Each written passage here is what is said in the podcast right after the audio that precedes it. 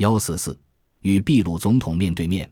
我在华盛顿曾见过秘鲁海军参赞，他为我写了一封推荐信。次日，我怀揣此信求见海军部长曼鲁埃尔尼埃托。当天上午，他在海军部金碧辉煌的帝国会客厅接见了我。我请他允许我们在海军造船厂内建造木筏。我一想到这次探险活动中诸多的繁文缛节，就不由得开始羡慕早期的那些探险家。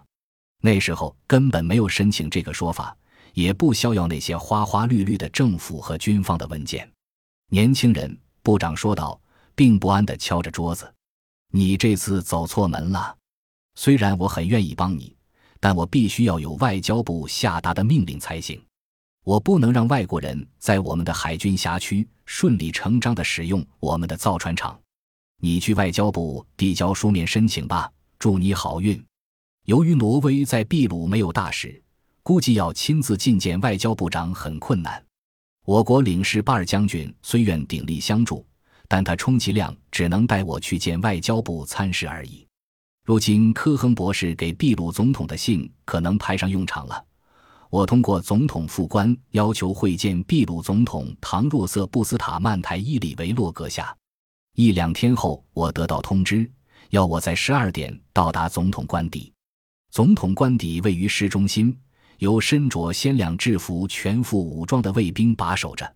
一位披金饰带。肩佩金章的人把我独自留在一间只有一把皮椅和沙发的斗室。一个全身白衣的人走了进来，他和蔼地和我打招呼。原来这就是布斯塔曼台伊里维洛总统。总统的英语比我的西班牙语要好一点。我们相互致意后，他打手示请我落座。此时我们之间能够沟通的词汇已经用完了。不一会，他出去找来了空军部长。空军部长里维利多元帅说了一口流利的美国英语，他把我的想法逐一翻译给总统听。总统听得非常认真，并通过里维多利将军提出一些比较尖锐的问题。他最后说：“假如真能证明太平洋群岛是由秘鲁这边去人发现的，秘鲁对这次探险表示极大兴趣。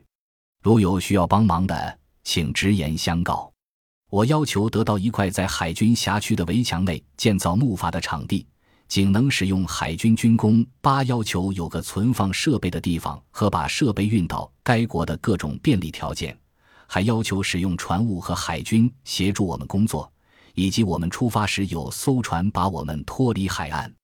他要什么？总统急切地问。从他的表情可以看出他的意思。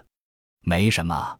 李维利多看着我。眼光一闪，总统放下了心，点头表示赞成。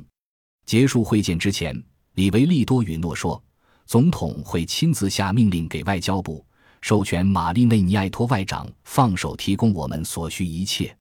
祝你们事事顺利！将军大笑起来。